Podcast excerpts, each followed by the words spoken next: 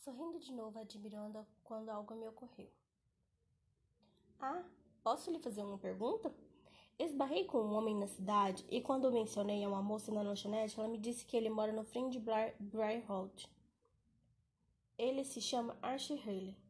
Você o conhece? Anne franziu a testa curiosa e pareceu pensativa ao mesmo tempo. Bem, não conheço exatamente, mas sei sobre ele. Na verdade, você vai passar pelas terras dele a caminho da prainha. Não há como errar, porque é a única propriedade naquele trecho. Ela voltou a parecer pensativa. Sim, Asher Haley. Lembro dele, quando era um garotinho muito fofo. Mas agora ele não fala. Deve ser porque é surdo. Inclinei a cabeça. Você sabe o que aconteceu com ele? Ela pensou por algum tempo. Houve um grande acidente de carro na saída da cidade, bem na época em que meu Bill recebeu o diagnóstico da doença que o matou. Acho que por isso não prestei tanta atenção aos detalhes quanto ao resto da cidade. Apenas lamentei como todo mundo, mas o que sei é que os pais dele e o tio Connor, Haley, chefe da polícia da cidade, morreram naquele dia. E que, seja lá qual for o problema com Asher, aconteceu aquel, naquele acidente. Ora, deixe-me pensar. Anne ficou em silêncio por alguns instantes. Ele foi morar com um outro tio, Nathan Haley, mas esse tio morreu há alguns três ou quatro anos, de câncer, pelo que me lembro. Ela olhou para o vazio por algum tempo. Algumas pessoas da cidade dizem que Ashe não bate muito bem da cabeça, mas não tenho certeza disso. Talvez estejam apenas transferindo para ele o que sabiam da personalidade do tio. Minha irmã mais nova frequentou a escola com Nathan Haley e ele nunca foi muito normal. Era terrivelmente inteligente, mas sempre um pouco estranho. E quando voltou para casa, depois de servir no exército, estava ainda mais diferente. Franzi o senho e perguntei: E mesmo assim mandaram um garotinho para morar com ele? Bem, acho que ele pareceu adequado ao pessoal do juizado. Além do mais, até onde eu sei, Nathan era a única família que restava do menino. Anne aderiu uma expressão pensativa outra vez. Não falo sobre os rapazes eles da minha época. Há anos, mas com certeza eles sempre causaram frisson. Anne ficou mais, ficou mais um longo momento em silêncio antes de continuar. Hum. Agora estou pensando a respeito, foi mesmo uma situação muito triste do menino Haley. Às vezes, em cidades pequenas, pessoas que sempre estiveram presentes acabam fazendo parte do pano de fundo. Eu acho. Na ânsia de deixar a tragédia para trás, talvez Archer tenha sido deixado de lado também. É uma pena. Anne voltou a ficar pensativa, parecendo perdida em seus pensamentos. E achei melhor ir embora. Ah, bem, Obrigada mais uma vez por me orientar com o caminho. Passo aqui mais tarde, falei. Ela se animou e pareceu voltar rapidamente ao presente. Sim, isso seria fantástico. Tenha uma ótima tarde. Anne sorriu, se virou e voltou para pegar o regador que havia deixado na varanda, enquanto eu saía com a bicicleta pelo portão da frente. Coloquei Phoebe dentro da cesta e, enquanto subia na bicicleta e saía pedalando lentamente na direção de Briar Road, pensava que no que Anne havia me, me contado, sobre os irmãos Haley e sobre Archie Haley. Ao que parecia, ninguém sabia muito bem o que acontecia com ele. Ou será que tinham esquecido os detalhes? Eu sabia como era a sensação de perder os pais, mas não os dois de uma vez.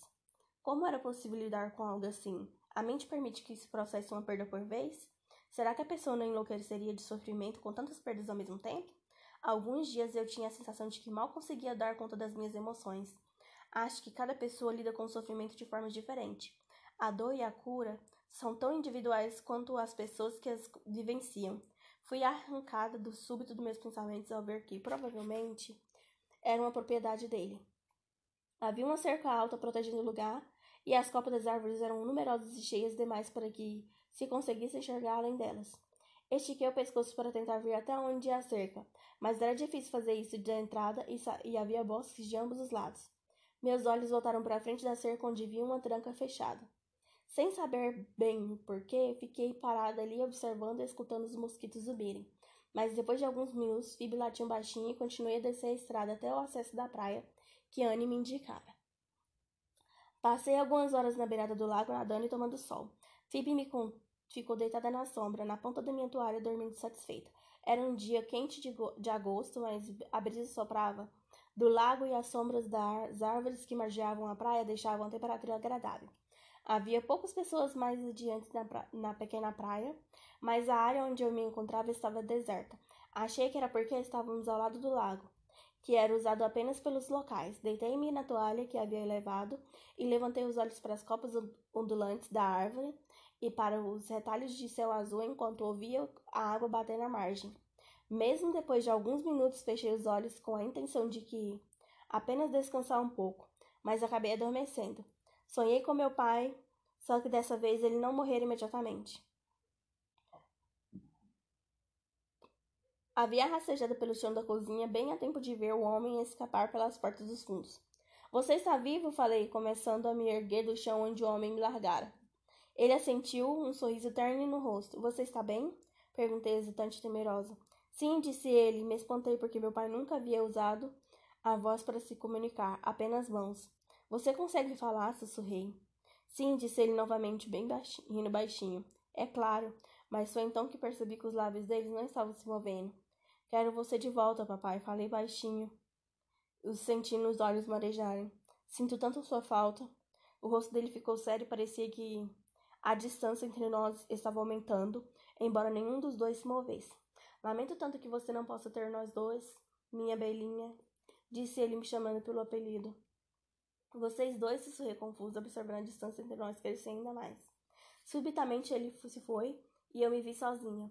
Eu chorava e meus olhos estavam fechados, mas senti uma presença pairando sobre mim. Despertei assustada, lágrimas quentes correndo pelo meu rosto, enquanto o sonho se perdia em uma bruma. Deitada ali tentando dormir, minhas emoções, dominar minhas emoções, eu poderia jurar ter ouvido o som de alguém se afastando, entre as árvores dos bosques atrás de mim. Na manhã seguinte, cheguei cedo à lanchonete. Apesar de ter dormido bem, havia tido um flashback particularmente ruim ao acordar e estava com dificuldade de arrastar a melancolia que ainda agarrava em mim. Mergulhei na agitação da manhã, mantendo a cabeça baixa e a mente ocupada com o trabalho de anotar pedidos. Servi a comida e tornar a encher xícaras de café. Por volta das nove horas, quando a lanchonete começou a esvaziar, já me sentia melhor, mais leve. Estava repondo o estoque de condimentos no balcão quando a porta da lanchonete foi aberta e um jovem usando uniforme de policial entrou. Ele tirou o cap e passou a mão pelos cabelos castanhos curtos e ondulados, antes de acenar com a cabeça para Meg, que sorriu e o cumprimentou. Oi, Trevor. Então ele olhou para mim enquanto caminhava na direção do balcão. Nossos olhares se encontraram por um segundo e o rosto do policial se acendeu com um sorriso, os dentes muito alinhados e brancos cintilando quando ele se sentou à minha frente. Ora, você deve ser o motivo do sorriso no rosto de Meg esta manhã, disse ele estendendo a mão. Sou Travis Haley. Ah, outro Haley. Retribuí o sorriso e apertei a mão dele. Oi, Travis, sou Brie Prescott. Ele se sentou acomodando as pernas longas sob o balcão. Prazer em conhecê-la, Brie. O que atrás em Pelion? Escolhi as palavras com cuidado porque não queria ser vista como uma nômade esquisita. esquisita. Embora ser sincero, um nome de esquisita era exatamente o que eu era no momento. Bem, Travis, eu me formei na faculdade há pouco tempo e resolvi sair e viajar sem rumo por algum tempo, sorri. Então vim parar aqui em sua linda cidadezinha. Ele sorriu, explorando o país enquanto pode, comentou. Gosto da ideia. Eu mesmo gostaria de ter feito isso. Sorri também e entreguei um cardápio a ele no momento em que Meg surgiu atrás de mim. Ela pegou o cardápio de volta e o jogou de debaixo do balcão. A essa altura, Travis Haley já deve saber a este, esse cardápio de cor, disse ela piscando para mim. Ele vem aqui desde que a mãe precisava sentá-lo num cadeirinho infantil para que ele alcançasse a mesa. Por falar nisso, como está sua mãe? Ah, está ótimo, você sabe, mamãe se mantém ocupada. Está sempre envolvida em alguma atividade social. Além do mais, ela ainda mais, anda mais ocupada por causa de todos os planos de expansão para a cidade, explicou Travis. Meg contraiu, contraiu os lábios, mas disse: Bem, diga a ela que eu mandei lembranças. Eu direi, falou Travis, virando-se para mim outra vez. Então, seu sobrenome é Haley? Comentei. Você deve ser parente de Art Haley. Travis franziu, levemente a sobrancelha e pareceu confuso por um instante. Asher? Sim, ele é meu primo. Você, você o conhece? Ah, não, respondi, sacudindo a cabeça. Esbaiei com ele na cidade alguns dias atrás e fiquei curiosa. Ele é um pouco esquisito, completou Travis. Diferente, corrigi refletindo. Então afastei o assunto por um gesto, com um gesto. Só conheci umas poucas pessoas na cidade, desde que cheguei. Ele foi uma delas, portanto, quero dizer, não cheguei a conhecê-lo de verdade, mas tirei o bolo de café e ergui na direção dele, oferecendo o café. Travis assentiu e eu lhe servi uma xícara. É difícil conhecer alguém que não fala, disse Travis. Ele pareceu pensativo por um instante. Eu tentei me aproximar dele ao longo dos anos, mas acho que simplesmente não respondi gentilezas. Ele vive em seu próprio mundo. Lamento que ele tenha sido parte do seu comitê de boas-vindas. De qualquer forma, é bom tê-lo aqui. Ele sorriu e tomou um gole de chá. Obrigada, falei. Então você é policial aqui em Pelion? Perguntei-o. O óbvio, só para continuar a conversa. Sim, respondeu Travis. A caminho de se tornar chefe da polícia, interrompeu Meg. Assim como o pai. Ela piscou e continuou a caminho da mesa, perto do balcão que usamos em nossos momentos de folga. Travis ergueu a sobrancelha e sorriu. Veremos, disse, mas ele não parecia ter nenhuma dúvida. Apenas sorri para ele e Travis retribuiu o sorriso. Não mencionei que Anne havia me, me contado sobre o pai dele, que presumi que fosse Connor Haley. Achei que poderia parecer estranho se Travis soubesse que eu já Fizeram a pergunta sobre a família Haley, ou ao menos sobre a tragédia que abatera sobre eles. Onde você está morando? perguntou Travis. Na beira do lago, respondi. Em Rockwell Lane. Em uma das casas de George Connick aluga? Que George Connick aluga? Assenti. Bem, Brie, eu adoraria, adoraria mostrar a cidade a você em algum momento, se estiver disponível. Os olhos cor de uísque que me avaliavam. Eu sorri enquanto também o avaliava. Travis era um homem bonito, não havia como discordar. E eu tinha certeza de que ele me chamara para sair, não apenas sendo simpático, mas namorar não era uma boa ideia para mim naquele momento. Sinto muito, Travis, mas as coisas estão meio complicadas para mim agora. Ele me observou por alguns segundos e eu senti meu rosto ruborizar sobre aquele olhar. Sou um cara bem simples, Brie, disse Travis e piscou. Eu ri, grata por ele ter quebrado a tensão. Conversamos tranquilamente enquanto Travis caminhava terminava o café e eu continuava a reabastecer os condimentos no balcão e arrumar tudo. Norm saiu da cozinha no instante em que Travis se levantava para ir embora. Você está procurando minha garçonete no... minha nova garçonete? grunhiu ele. Eu sou obrigado, respondeu Travis. Por algum motivo que desconheço, Meg não quer largar essa sua carcaça rabugenta para ficar comigo. Ele piscou para Meg, que estava passando por um pano na mesa perto do balcão mas ainda tenho esperança de que ela vai cair em si em qualquer dia desses. Norm bufou, passou a mão pelo avental manchado de gordura que cobria sua barriga saliente e falou: Ela volta para casa para isto à noite. O que iria querer com você? Travis riu e virou-se para partir, mas ainda falou com Meg. Venha me procurar quando se cansar desse traste rabugento. Meg riu, arrumou os cachos curtos e grisalhos e Norm grunhiu mais uma vez antes de voltar para a cozinha. Já na porta, Travis se virou para mim e disse: minha, minha oferta continua de pé, Brie. Sorri enquanto ele saía e fechava a porta. Cuidado, disse Meg. Ou aquele rapaz vai usar todo o seu charme para conseguir tudo de você. Mas ela estava sorrindo. Eu ri, sacudi a cabeça e fiquei olhando para a janela enquanto Travis Haley entrava no carro da patrulha e se afastava. Naquela noite, desci novamente para Bear Road de bicicleta e recolhi mirtilhos na beirada da estrada. Quando a sacola estava quase cheia e os meus dedos estavam todos manchados de roxo, resolvi voltar para casa. Na volta, fiquei sentada na bicicleta diante da casa de arte, olhando para a cerca em minha frente, sem nenhuma razão em particular. Ao menos nenhuma razão que eu pudesse explicar para mim mesmo.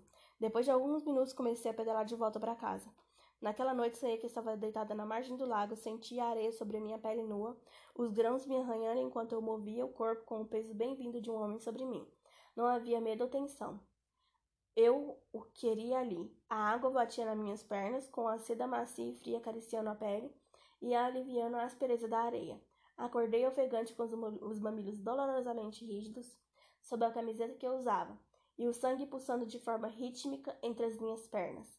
Virei de um lado para o outro na cama até enfim consegui adormecer, quando o dia já estava quase amanhecendo. Capítulo 5 Bree era minha folga da lanchonete no dia seguinte. Quando acordei e olhei o relógio, vi que eram 8h17 e fiquei surpresa. A mesa não dormia até tão tarde, mas imaginei que era de esperar, já que mal conseguira pegar os olhos na noite anterior. Sentei-me na cama devagar, até o quarto entrar em foco. Eu me sentia pesada e groggy quando me virei para levantar. Minha mente ainda estava zonza de sono, mas começara a clarear quando um som alto do lado de fora, som de um galho que caíra ou alguém dando partida no motor de um barco, fez meus músculos descongelarem de terror a mente gritando. Olhei pela pequena janela que havia na porta que me separava do meu pai. Ele me viu com a visão periférica e começou a dizer: Esconda-se na linguagem de sinais, sem parar enquanto o homem gritava para ele abaixar as mãos. Pa meu pai não conseguia ouvir o invasor e as mãos dele continuavam a se mover apenas para mim. Meu corpo se sobressaltou com a explosão da arma.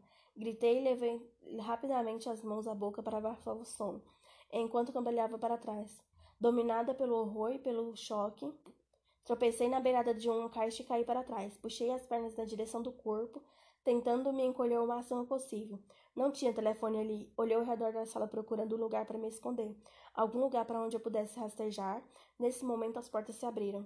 A realidade voltou rapidamente enquanto o mundo ao redor recuperava o foco e eu sentia meus punhos agarrados no lençol. Deixei escapar um arquejo, me levantei tremendo e corri para o banheiro bem a tempo. Deus, não vou conseguir suportar isso para sempre. Aquilo precisava parar. Não chore, não chore, Phoebe. Ficou sentada no meu lado, aos meus pés, gemendo baixinho. Depois de alguns minutos consegui me controlar. Está tudo bem, menina. Falei dando tapinhas carinhosos na cabeça de Phoebe para acalmar tanto a ela quanto a mim. Fui cambaleando para chover vinte minutos depois. Enquanto vestia um biquíni, um short e uma regata azul, já me sentia melhor. Respirei fundo, fechei os olhos e me acalmei. Estava tudo bem. Depois de tomar um rápido café da manhã, calcei as sandálias, peguei um livro de uma toalha, chamei Phoebe e saí para o ar quente. Levemente úmido, os mosquitos já zumbiram ao meu redor, enquanto um sapo coachava em algum lugar.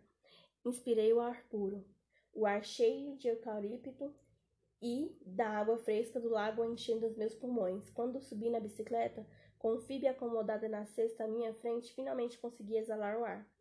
Desci por Briar Road outra vez e me, senti na me sentei na pequena praia onde ficava fora há dois dias. Eu me concentrei no romance que Leira levara. Quando me dei conta, já, era já tinha terminado o livro e duas horas haviam se passado. Levantei-me e alonguei o corpo enquanto olhava para o lago tranquilo, estreitando os olhos para ver o outro lado, onde barcos e jet skis cruzavam a água. Dobrei a toalha e pensei ter sido um golpe de sorte e parar naquele lado do lago. A paz e a tranquilidade eram exatamente o que eu precisava. Coloquei Phoebe de volta na cesta, empurrei a bicicleta para subir e, leve inclinação até a estrada e pedalei lentamente na direção da cerca de Archer Hurley. Parei no acostamento enquanto o caminhão dos Correios passou por mim. O motorista acenou e os pneus levantaram tanta poeira que tossi, acenando também para clarear o ar à minha frente quando voltara para a estrada. Rodeei por mais trinta metros, então parei e fiquei olhando novamente para a cerca. Naquele dia, por causa da posição do sol no céu, pude ver vários retângulos de madeira um pouco mais claros, como se antes houvesse placas ali. Quando eu já começara a colocar a bicicleta em movimento, percebi que o portão estava lentamente aberto. Então parei e fiquei olhando para a fresta por alguns segundos. O carteiro provavelmente entregara alguma coisa ali e esqueceria de fechar o portão. Levei a bicicleta até lá, me inclinei contra a cerca e abri um pouco mais o portão e espiei lá dentro. Prendi a respiração ao ver bela entrada, pavimentada de pedras que levavam a uma pequena casa branca, a cerca de 30 metros de onde eu estava.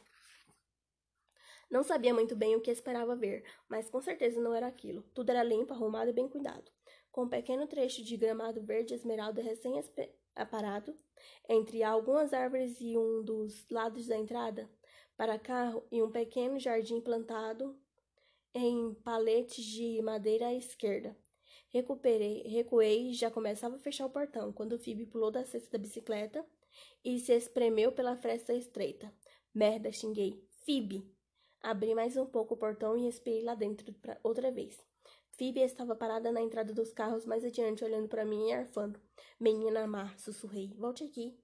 Phoebe se virou e saiu trotando ainda mais para dentro da propriedade. Ah, que merda. Passei pelo portão, deixando uma fresta ainda aberta. E continuei a chamar por Phoebe, que não estava me dando a menor atenção. Quando eu me aproximava da casa, vi um grande pátio de pedra e uma passagem em frente estendendo-se até os lados enfeitadas com grandes jardineiras cheias de plantas. Enquanto olhava ao redor do pátio, subitamente me dei conta de que o barulho batia alto, das batidas altas que se repetiam a cada poucos segundos. Alguém estava cortando lenha? Era esse som que eu estava ouvindo? Phoebe deu a volta na casa e sumiu de vista. Inclinei a cabeça para ouvir melhor, oscilando o peso do corpo entre um pé e o outro. O que eu deveria fazer? Não podia deixar Vibi ali, nem podia voltar até o portão e gritar o nome de Archer. Ele não iria ouvir. Tinha que entrar e tinha que entrar e ir atrás dela. Asha estava lá. Eu não era do tipo de garota que gostava de envolver em situações perigosas. Nunca havia sido e, e ainda assim o perigo me encontrava. Mas a verdade é que eu não estava com a menor vontade de entrar em território desconhecido. Maldita cachorrinha mal comportada. Porém, enquanto parava ali, tomando coragem para ir atrás de Phoebe, pensei em Asher. Meus instintos me diziam que ele não representava nenhum risco. Isso contava alguma coisa. Eu iria deixar que aquele homem cruel do passado me fizesse duvidar dos meus próprios instintos pelo resto da vida? Pensei no modo como os meus pelos nos meus braços haviam se arrepiado no instante em que eu ouvi a companhia da porta naquela noite.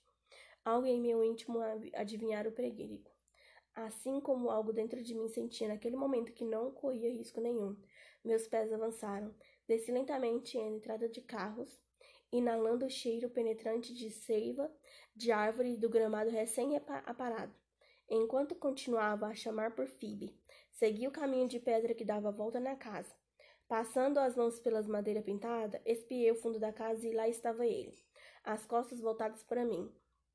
Erguendo o machado sobre a cabeça, os músculos das costas flexionados enquanto ele abaixava o machado, atingindo de o meio de uma tora que estava de pé e partindo-a em três pedaços que caíam sobre a terra. Asher se inclinou, pegou os pedaços e colocou-os em uma pilha onde havia mais lenha organizada empilhada sobre uma árvore, uma grande lona jogada de lado. Quando tornou-se a se virar ao toco sobre o qual eu estava cortando os pedaços menores, ele me viu. Se assustou e então ficou imóvel. Nós dois ficamos parados nos encarando, minha boca levemente aberta e os olhos dele arregalados. Um pássaro cantou em algum lugar próximo e trinando. De outro, de outro pássaro, em resposta, ecoou entre as árvores. Fechei a boca e sorri, mas Asha continuou me encarando com alguns segundos antes de seus olhos me examinarem de cima a baixo e voltassem ao meu rosto, estreitando-se então. Também eu examinei os músculos bem definidos do peito nu, a pele muito lisa e o abdômen marcado. Nunca tinha visto de perto um abdômen de tanquinho, mas ali estava um, bem na minha frente. Me dei conta então de que, por mais que pudessem ser um tanto estranhos, ermitões silenciosos também podiam ter físicos excepcionais. Bom para ele. Asha usava o que parecia ter sido uma calça, uma calça caqui, cortada na altura dos joelhos e amarrada na cintura com uma. Aquilo era uma corda? Interessante. Meus olhos chegaram a botas de trabalho e voltaram ao rosto dele. Achei havia inclinado a cabeça de lado enquanto nos avaliávamos, mas sua expressão permanecia cautelosa. A barba dele estava tão desgrenhada quanto a primeira vez que o vira. Ao que parecia, o cuidado com o gramado não era não se estendia à barba, que com certeza se beneficiaria de alguma boa de alguma boa parada. Longa daquele jeito deveria fazer algum tempo que ele havia deixado crescer. Talvez anos, pigarriei. Oi, dei um sorriso e me aproximei dele para que ele pudesse ler claramente meus lábios. Bem, me desculpe por incomodá-lo. Minha cachorrinha entrou correndo aqui. Eu a chamei, mas ela não entendeu. Olhei ao redor, mas não vi Phoebe. Asha afastou os longos cabelos do rosto e franziu a sobrancelha diante das minhas palavras. Ele virou o corpo, abaixou o machado e o enterrou no tronco. Então virou-se para mim e engoliu em seco. De repente, uma pequena bola de pelo branco saiu em disparada do meio das árvores e seguiu em direção a Ash. Phoebe parou diante dele e sentou-nos aos seus pés, arfando. Ash olhou para ela, então se inclinou e acariciou a cabeça da cachorrinha. Phoebe lambeu a mão dele, muito animada, ganindo para pedir mais carinho, quando ele recolheu a mão e endireitou o corpo. Sua pequena traidora. Aí está ela, declarei o óbvio. Ele continua a me encarar. Ah, bem, sua propriedade, continuei acenando a mão para, para indicar o lugar. É muito bonita. Asha continua me encarando, depois de algum tempo inclinou a cabeça. Você se lembra de mim? Da cidade? As barras de chocolate? Perguntei. Ele continuou a me encarar. Meu Deus, eu precisava ir embora. Aquela situação estava constrangedora demais. Pigarrei outra vez. Phoebe, chamei. Vem cá, garota. Phoebe me encarou ainda sentada aos pés de Asha. Olhei para ela, dela para ele. Os dois estavam completamente imóveis, com os olhos fixos em mim. Voltei a encarar Archer. Você compreende o que estou dizendo? Perguntei. Minhas palavras pareceram capturar um pouco da atenção dele. Ash continuou a me encarar por um instante, então torceu os lábios e deixou o ar escapar pela boca, torcendo, parecendo ter tomado uma decisão. Ele passou por mim e seguiu em direção à casa, com Phoebe logo atrás. Eu me virei para observá-lo confusa. Então ele também se virou. Olhou para mim e fez sinal para que eu o seguisse. Imaginei que ele me acompanharia de volta ao portão, então andei mais depressa para conseguir acompanhar as longas passadas. Enquanto a pequena traidora, também conhecida como Phoebe, ficava o tempo todo ao lado de Asher, latindo animado e virando-se de vez em quando para certificar-se de que eu o seguia. Quando me dei conta de onde ele estava parando, esperando por mim, falei: Você não é uma espécie de assassino do machado ou algo parecido, é? Eu estava brincando, mas então me ocorreu que novamente que se eu girasse gritasse, não havia ninguém por perto para ouvir. Confiei em seus instintos, Brie, lembrei a mim mesmo. Ashley Haley ergueu a sobrancelha e apontou para o declive onde havia deixado o machado, preso no tronco. Olhei para o machado e de volta para ele. Está certo, sussurrei. Essa história de assassino de machado não funciona se você não está com o seu machado. Aquele mesmo músculo sor... sorriso, que... aquele mesmo minúsculo sorriso que eu vira no estacionamento da farmácia, me fez tomar a decisão. Segui Asha pelo caminho que levava até a casa.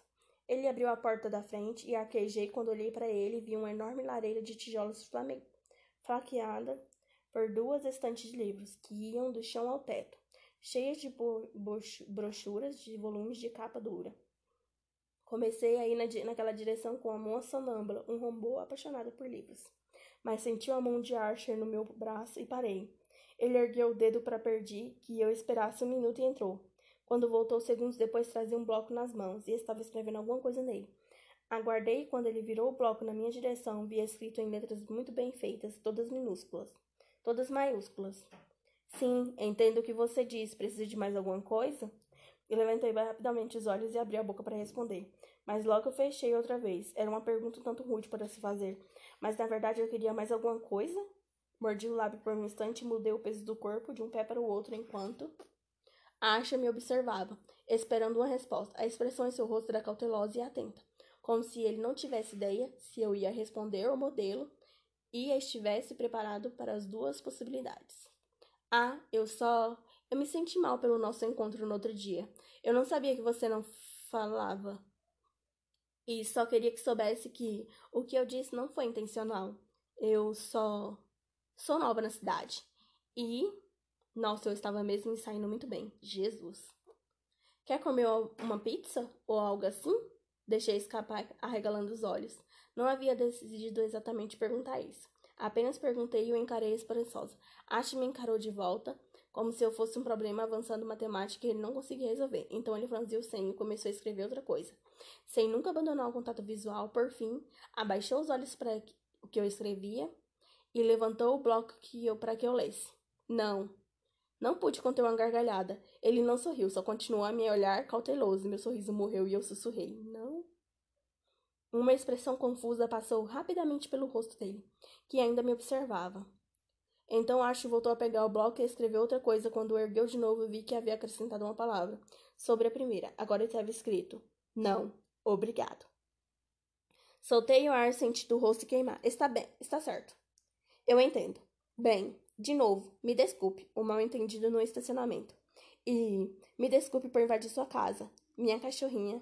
Peguei Phoebe no colo. Bem, foi um prazer conhecê-lo. Ah, a propósito, não fomos devidamente apresentados.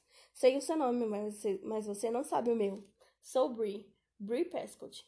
E estou indo embora. Indiquei o portão com o polegar por cima do ombro. Eu comecei a me afastar de costa. Então me virei apressado e caminhei rapidamente pela entrada de carros até o portão. Ouvi passos atrás de mim seguindo em direção oposta, de, de volta à pilha de lenha, presumi. Saí pelo portão, mas não fechei toda. Em vez disso, fiquei parada do outro lado da mão, ainda na madeira quente. Nossa, que esquisito e constrangedor. O que eu estava pensando quando convidei para comer uma pizza comigo? Levantei os olhos para o céu, levei a mão à testa e fiz uma careta. Fiquei parada ali pensando quando algo me ocorreu. Eu tive a intenção de perguntar a Archie se ele conhecia a linguagem de sinais, mas tinha ficado tão sem jeito que esquecera. Então ele pegara aquele idiota, mas só então me dei conta de que Archie em nenhum momento olhara para meus lábios enquanto eu falava. Ele havia olhado para os meus olhos. Dei meia volta e passei novamente pelo portão, indo em direção à pilha de lenha atrás da casa, com o Phoebe no colo. Ele estava parado ali com o machado nas mãos, um pedaço de madeira sobre o ponto sobre o apoio. Mas Archie não levantou o machado, ficou apenas olhando a madeira e senho levemente franzido, parecendo perdido em pensamentos. E quando me viu, uma expressão de surpresa tomou conta de seu rosto, antes que seus olhos estreitassem cautelosamente como antes. Quando Phoebe o viu, começou a arfar e ganir novamente. Você não é surdo, falei. Você pode me ouvir muito bem. Ele ficou imóvel por algum tempo, mas então enfiou o machado no tronco, apoiou outra vez, passou por mim e olhou para trás do mesmo modo que fizera da primeira vez, gesticulando para que eu seguisse. E foi o que fiz. Asha entrou na casa e mais uma vez saiu com o mesmo bloco e a mesma caneta nas mãos. Depois de um instante, ergueu o bloco. Não disse a você que era surdo. Hesitei. Não, não disse, sussurreu. Sussurrei. Mas você consegue falar? Ele me olhou. Então levantou novamente o bloco, bloco e escreveu por algum tempo antes de virar o papel para que eu lesse. Eu consigo falar, só gosto de exibir minha caligrafia. Fiquei encarando a folha e as palavras. Então franzi o senho e levantei os olhos para o rosto dele. Está tentando ser engraçado? Perguntei ainda com o senho franzido. Ele ergueu a sobrancelha. Muito bem, falei inclinando a cabeça. Talvez fosse bom melhor treinar um pouco mais. Ficamos parados ali, nos encarando por alguns segundos antes de ele desse um suspiro pesado e voltasse a escrever no bloco. Você quer mais alguma coisa? Voltei os olhos para ele. Conheço a linguagem de sinais, disse.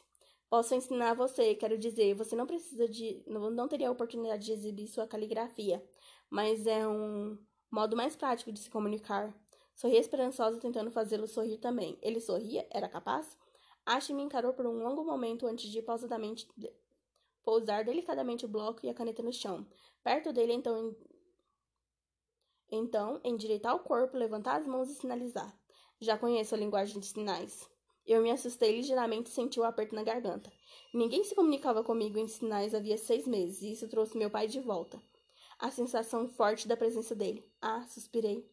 E então a voz porque. Usei a voz porque estava com Phoebe nos braços. Está certo, você deve ter conversado com seu tio desse modo. Ele franziu a testa, provavelmente me perguntando como eu sabia sobre o tio dele, mas não me perguntou. Por fim sinalizou não. Pisquei confuso e depois de um tempo pigarei. Não? Perguntei. Não, ele repetiu. Silêncio de novo. Eu suspirei. Bem, sei que parece meu bobo, mas achei que talvez alguém pudéssemos ser amigos. Dei de ombro e deixei escapar uma risadinha constrangida. Asha hesitou nova, estreitou novamente os olhos, mas ficou só me olhando sem escrever nada. Olhei dele para o bloco, mas quando ficou claro que ele não iria dizer nada, sussurrei. Todos precisam de amigos. Todos precisam de amigos? É mesmo, Brie? Santo Deus, você está soando patética, pensei. Ele continuou a me encarar. Suspirei de novo, sentindo-me constrangida mais uma vez, mas também desapontada. Muito bem. Você está bem assim, imagino. Vou embora agora. Sinceramente, porque eu estava tão desapontada. Purvis tinha razão. Esse cara não respondia às amabilidades. Ele continuou a me encarar imóvel, profundos olhos cor de uísque cintilando quando comecei a recuar. Queria afastar aqueles cabelos desalinhados do rosto dele e raspar aquela barba para saber como era exatamente o rosto dele. Asha parecia ter um, um rosto bonito por debaixo de tudo aquilo. Suspirei pesadamente mais uma vez. Está certo. Bem, então, acho que vou indo. Cale a boca agora, Brie, e simplesmente vá. Ob obviamente, essa pessoa não quer ter nada a ver com você. Senti os olhos dele me acompanhando quando me virei e atravessei a entrada de carros até o portão. Saí, dessa vez eu fechei com força. Me encostei na madeira por um instante, acariciando o queixo de Phoebe, de forma distraída e me perguntando o que havia de errado comigo. Por que fizera tudo aquilo? Por que eu simplesmente não pegara minha cachorra idiota e fora embora? Cachorrinho idiota, disse para Phoebe, acariciando um pouco mais. Ela lambeu meu rosto e se agitou um pouco. Eu ri e retribuí o beijo. Quando subi na bicicleta, comecei a me afastar. Ouvi o machado tomar e tornar a entrar em ação.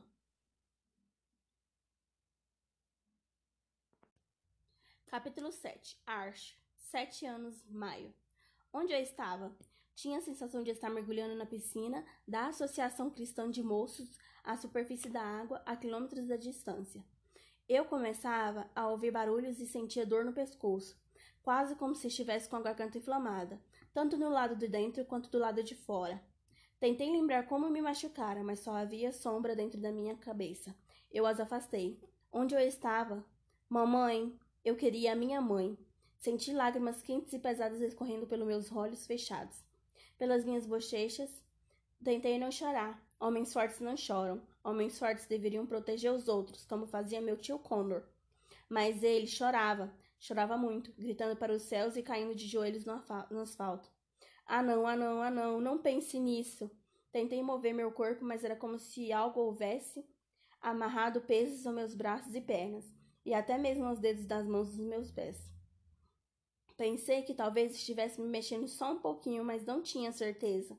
Ouvi a voz de uma mulher dizer: Psiu, ele está acordando. Deixe que volte a si lentamente. Deixe que faça isso no tempo dele. Mamãe, mamãe, por favor, esteja aqui também. Por favor, esteja bem. Por favor, não esteja deitada na beira da estrada. Mais lágrimas quentes escaparam de meus olhos. Era como se estivesse enfiando agulhas e alfinetes por toda a minha pele. Tentei gritar, pedindo socorro, mas acho que nem cheguei a abrir a boca. Ah, meu Deus, meu corpo inteiro doía, como se um monstro ganhasse vida na escuridão da minha sob a minha cama. Depois de alguns minutos só respirando, apenas me aproximando do que podia sentir, que era a superfície, abri os olhos e logo os estreitei, porque havia uma luz forte bem em cima de mim.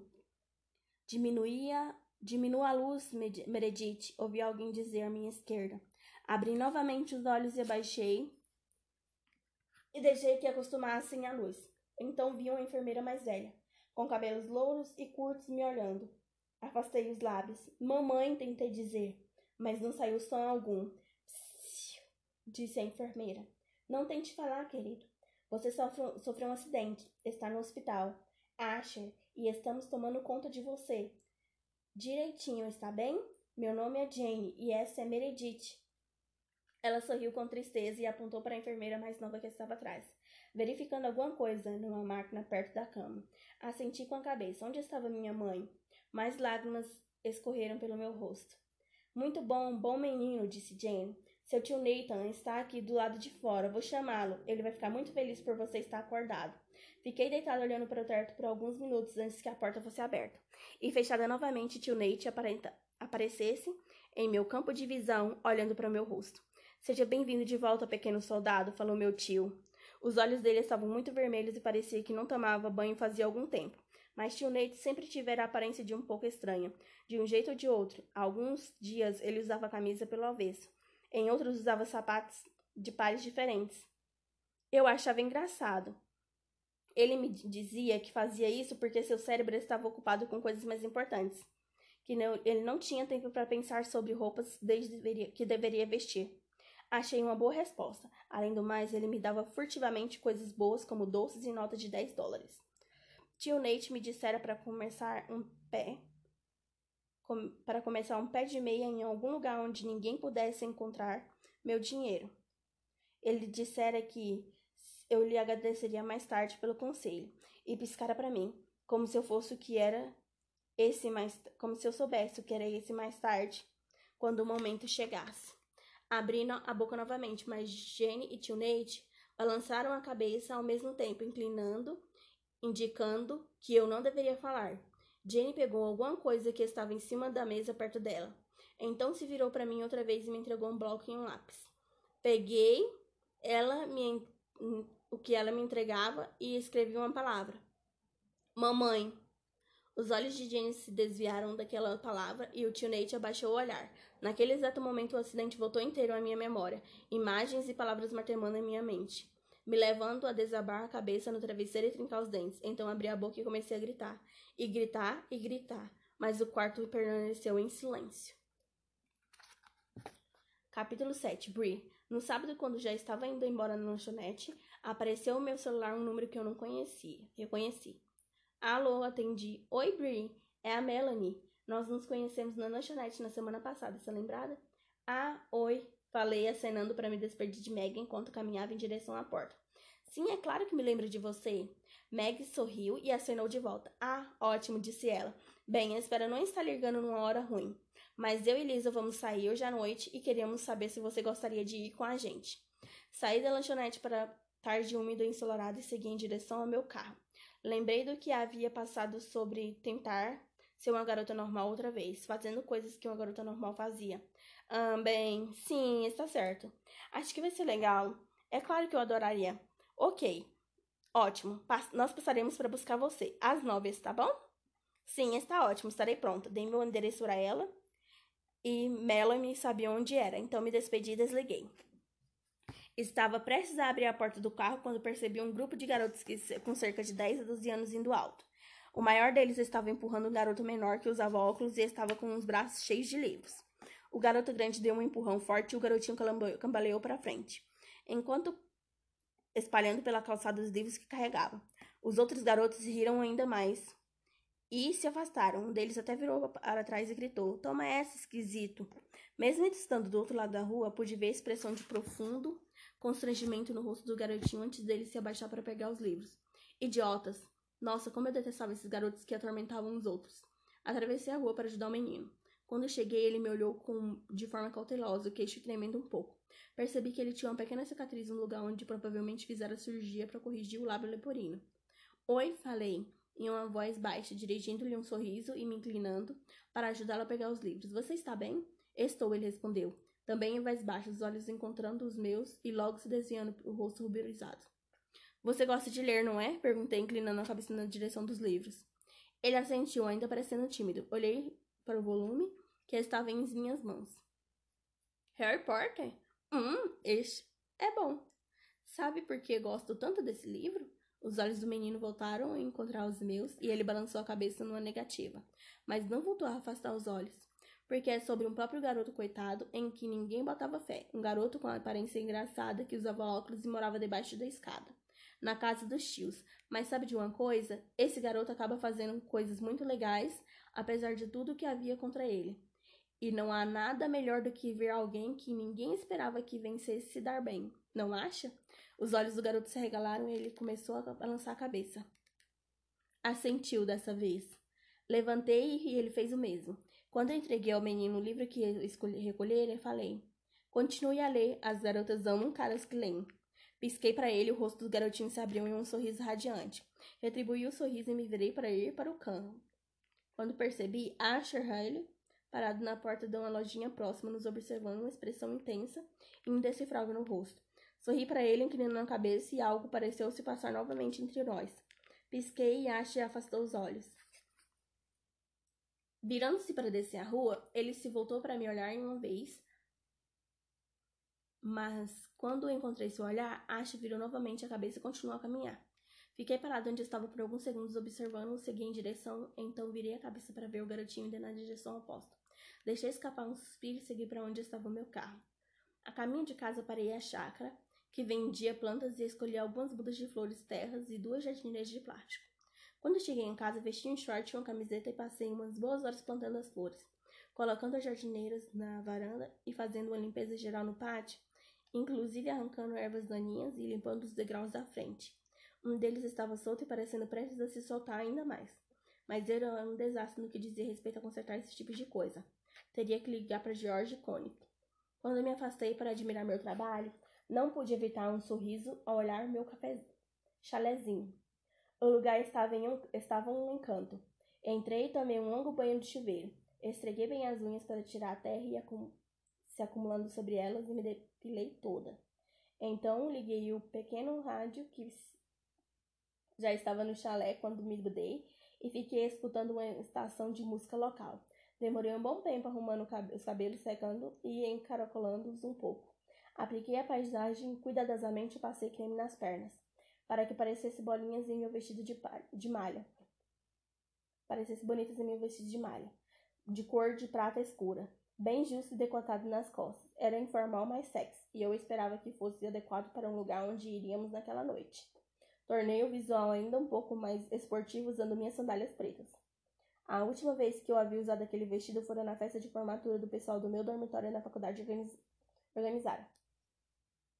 Eu bebera bastante chope, rira com outras meninas do meu andar e ficara com um cara que sempre tinha achado uma graça, mas com quem não havia nenhuma conversa até aquela noite. Então, ele não beijara muito bem, mas eu estava bem bêbado bastante para não me importar. Fiquei parado algum tempo lembrando, pensando na garota que eu tinha sido e me senti falta dela. Senti falta do meu antigo eu. Não que naquela época eu fosse uma garota que não conhecia o sofrimento. Não era inocente em relação ao que acontecia no mundo. Eu sabia que não tínhamos garantia de nada e que a vida nem sempre era justa.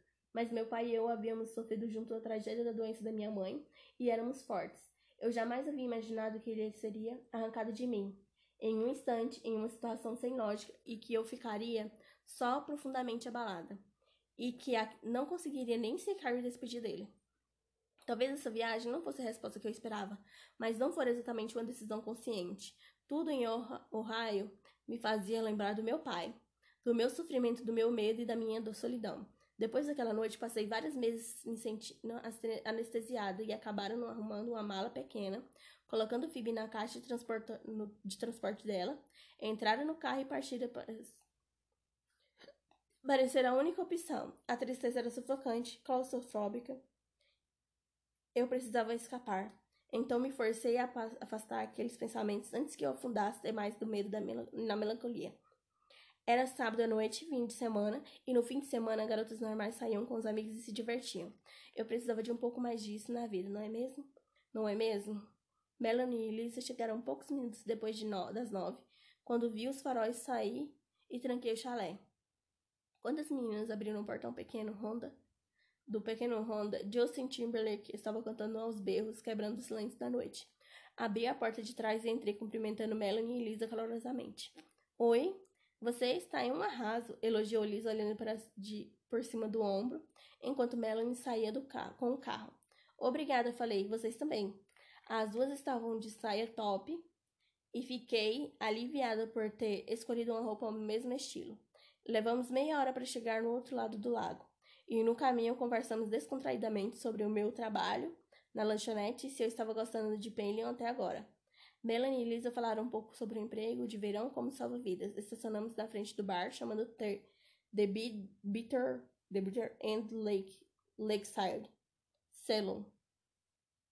Um prédio pequeno de madeira na beira da estrada. Quando descemos o carro de Melanie, vi que, em frente do bar, era decorado umas varas de pescar, armadilhas para lagostas, para placas de aviso para pescadores, caixas de iscas e outros artigos relacionados à pescaria. Entramos no bar e fomos recebidos pelo cheiro de cerveja e pipoca. Som de risada, de conversa alta e bolas de sinuca batendo uma nas outras. O bar parecia um pouco maior do lado de dentro do que eu imaginara. Ao olhar o prédio de fora, parecia ao mesmo tempo decadente e cheio de estilo, com mais artigos de pescaria e placas decoradas nas paredes. Mostramos nossas identidades ao segurança e nos sentamos em uma mesa perto do bar. Quando nossa primeira rodada de bebida chegou, já havia uma fila se formando na porta. Passamos os primeiros 20 minutos aproximadamente rindo e conversando. Melanie e Liz avaliaram os homens que achavam interessantes, tentando não parecer muito óbvios. Melanie logo se interessou por um deles e passou a se dedicar a chamar sua atenção. A tática funcionou e depois de um, um, poucos minutos, o cara se aproximou e a convidou para dançar. Ela seguiu em direção à pista de dança, olhando para trás e piscando para mim e Lisa, que sacudiu a cabeça rindo. Fizemos um sinal para que a garçonete trouxesse outra rodada de bebidas. Eu estava me divertindo. Ao dar um gole na cerveja, um homem que entrava chamou minha atenção.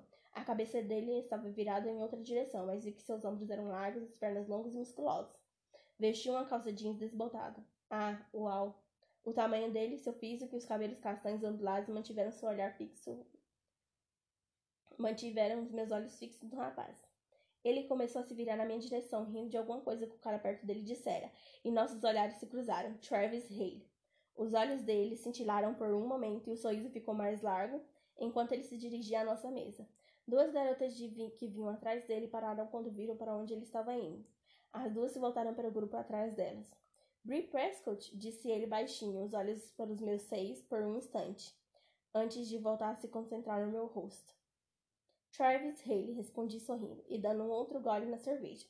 Ele retribuiu o sorriso e falou: Não sabia que você estaria aqui esta noite. Travis relançou o olhar na direção de Lisa e disse apenas: Lisa? Ela deu um gole no drink que estava tomando e cumprimentou. Oi, Travis.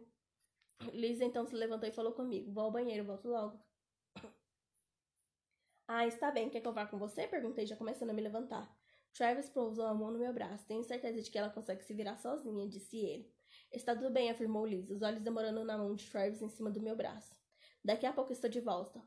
Então ela se virou e caminhou em direção ao banheiro. Travis voltou a olhar para mim. E eu que pensei que ela, que seria eu a lhe oferecer um passeio de boas-vindas. Dei de ombros, encarando com os olhos semicerrados. Ele riu de novo. Travis tinha mesmo um belo sorriso.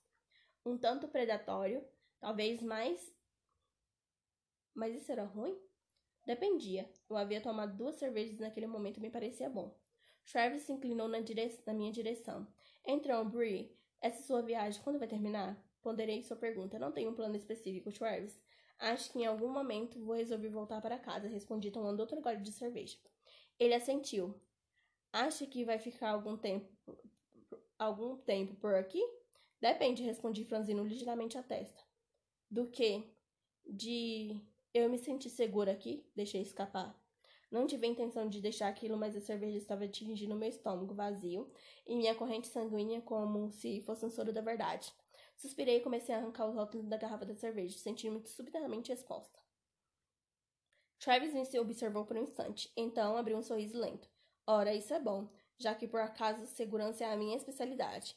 Levantei os olhos para o rosto dele e não pude conter a risada diante da expressão presunçosa. Ah, tenho a sensação de que você representa tudo menos segurança, policial Haley.